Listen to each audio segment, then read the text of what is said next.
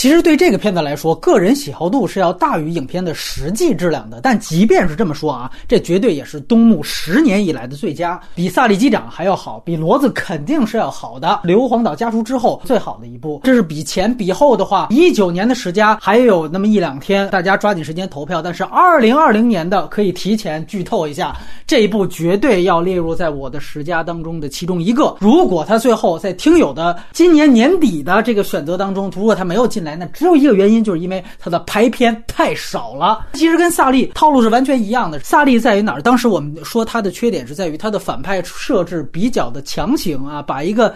监管的一个流程，给它做成一个强行的反派，但是这两点在奥运会爆炸案当中都不存在啊。首先，它构建了相对多面的反派的阻力，比较有代表性的就是 FBI 和这个女记者，分别代表的是国家层面的公权力和所谓的第四权力两个权力的合谋，然后对于一个普通市民、普通底层民众的打压，同时还有一个非常典型的精英。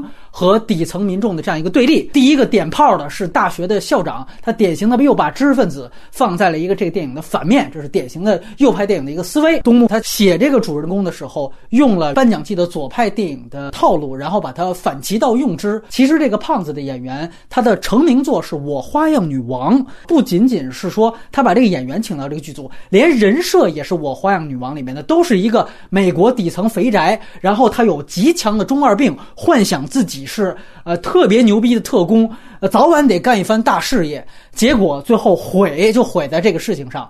他和我花样女王唯一不同的，唯一唯一不同的就是他对这个人的态度和那个片子导演态度是完全相反的。啊，那个片子就是把这个肥宅当成活傻逼，最后还甚至放一段这个真实的这个视频啊，就是让大家去嘲笑他。这个电影当中，最后给这个人物极大的尊重，甚至你可以说他就是在歌颂他。我用你的人设，用你的演员，然后我反你所有的主题。第二个就是副总统，去年山姆洛克维尔他是背靠背提名，他去年副总统里面他演的是小布什，就是共和党的总统。我们当时聊表演的时候也提到，直接把小布什写成了个傻逼啊，当然他可能就是吧。但是在东木啊，人家右翼的这个共和党的党棍眼里，那绝对不是。所以呢，他巧用了，甚至是从三广开始，山姆洛克维尔这几部连续这三年的所有前面的人设。所以你看他的高光时刻是他带着胖子杀到新闻编辑室去跟那个女记者对峙那场戏，你一定要注意，这个山姆洛克维尔背后的电视机上放的就是克林顿的讲话，而克林顿后来就是被小布什所取代的。这个本身就是在一个左翼的执政环境下，他呈现的那个媒体样貌，女人。凭借性资源上位，他这个意思啊，女记者身上强加的这个东西，也和当时克林顿的性丑闻非常的类似。这是他又反写了副总统。第三个反写是二零一五年的奥斯卡最佳影片，聚焦那就是女记者这条线，它聚焦于第四权利那个戏。当然毫无疑问，他是在歌颂记者的调查过程如何严谨，如何啊完成了一件非常牛逼的事情。但是在这一步当中。啊！记者完全成为了一个炮制假新闻的这样的一个始作俑者。我们说，川普上台之后，不断的攻击美国的左派媒体是什么？你就是制造假新闻的始作俑者。毫无疑问，东木全面领会了川普精神，然后把这个女记者。炮制假新闻的过程一五一十的写出来，非常的详实，无所不用其极的黑啊！这个女记者是怎么样利用自己的这个性资源啊，这个露胸啊，怎么样挤奶，跟 FBI 最后两个人狼狈为奸，搞翻我们这些红脖子的，所有这个事件就全都被东木用作他的这样的一些政治观念的输出，但是又如此的有完成度，你不得不佩服他。其实就是现在你可以说他固执到有些可爱。这个词只能用在他身上，好像你用在其他人身上，这都不叫理由，都不叫借口。但是他身上非常有趣，包括你在看，呃，刚才其实提到女记者啊，故意强调性别资源，那其实是一个性别上，哎，他。明显还是原来老白男那种思想，种族上也一样啊。他这里面特别典型，老是给那个爆炸案的时候在爆炸现场合影的那两个黑人，那两个黑人就是路人甲，也没有台词。但是后来闪回还给他们俩特写，为什么老给特写？你们黑人的命还不是靠人家这个白人胖子救的，还是我们白人救的你？所以一切全都是原来替啊红脖子鸣不平的那一套。非常典型。当然，这里边说拿同性恋，我就是要证明自己不是同性恋，这个第二层的潜在歧视、预先歧视，这都不叫事儿了啊！因为他明摆着黑的人已经就够多了。但是，就是因为他后面还要着吧，所以使得这个片子在后面也有一些拖沓。缺点反倒就在这儿，我反倒觉得你这女记者一黑到底挺好。结果你后来非得安排一场那个母亲告白的戏，然后女记者看哭了，等于看哭的同时呢，哎，你还等于把它写了，好像有一个悔恨过程。前面你写他坏。但是如果坏到那样的一个女人，你在这场戏当中，她居然就哭了，那她其实是一种蠢。在我看来，这个人设是不统一的。而且后面啊，他为了让每一个人物都完成自己的所谓人物弧光，母亲一定要有一场跟总统喊话，律师要带着胖子杀进新闻编辑室，男主角还有一场自己对于这个 FBI 的这个正面的回怼，以及到最后他们两个拿到所谓的无罪通知单。这四场戏背靠背的挨着排，每一场都是强烈的情感宣泄，排在一起的时候确实有点过了，太满了。就保留这个胖子本身，他所谓比如说回怼的戏就非常非常的好。当然，他用的所有的电影技巧也全都是非常传统的，但是在这里传统不是缺点。这个电影所有的类型化的东西全部都是靠最简单的两招用的：一来就是让观众知道的比主角多。二来就是让观众比主角聪明的多。第一招就是所谓炸弹时刻啊，原来我们都说是比喻，什么寂静之地，这个里边真的就是炸弹，对吧？先让拆弹专家哦一掀包，发现哦原来是个炸弹，然后我后边拍了一个十分钟的疏散戏，这十分钟观众看的肯定揪心，为什么呀？因为你不知道炸弹什么时候炸，特别简单套路吧。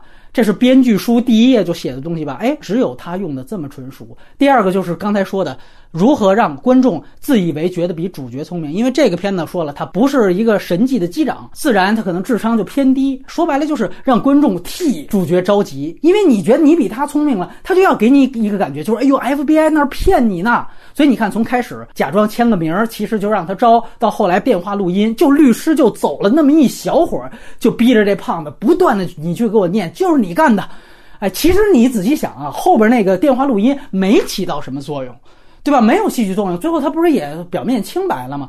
但是那个还让他就录那么多遍，为什么呀？那不是录给 FBI 听的，那是录给观众听的，就是要刺激你的情绪。所以这个片子所有的类型片的悬疑的东西、情感东西，全部靠最老套，但是同时最有效的方法。东木九十岁用的最熟练的导演之一，毫无疑问。当然，你也必须得说，他确实也在这个真正的红脖子身上，这个底层肥宅身上注入了自己的情感。我甚至觉得这种投注比骡子还要高，几乎是东木上身一样。他跟他妈妈说了一句：“他说，我妈一辈子只为我这样一个废物，就骄傲了那么三天。”就那三天就过去了，到最后你可以说他在那一刻，包括他跟那个律师吵架那一刻，他其实是觉醒的。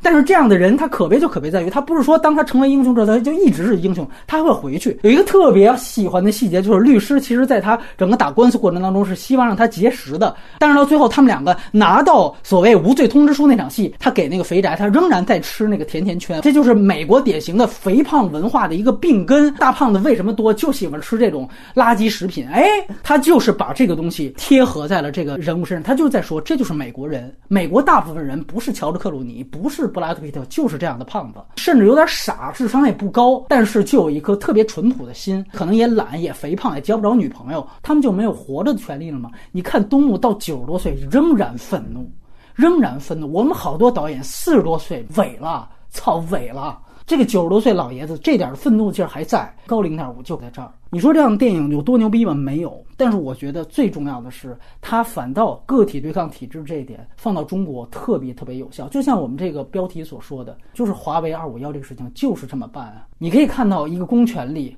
结合着那些傻逼营销号、粉区号。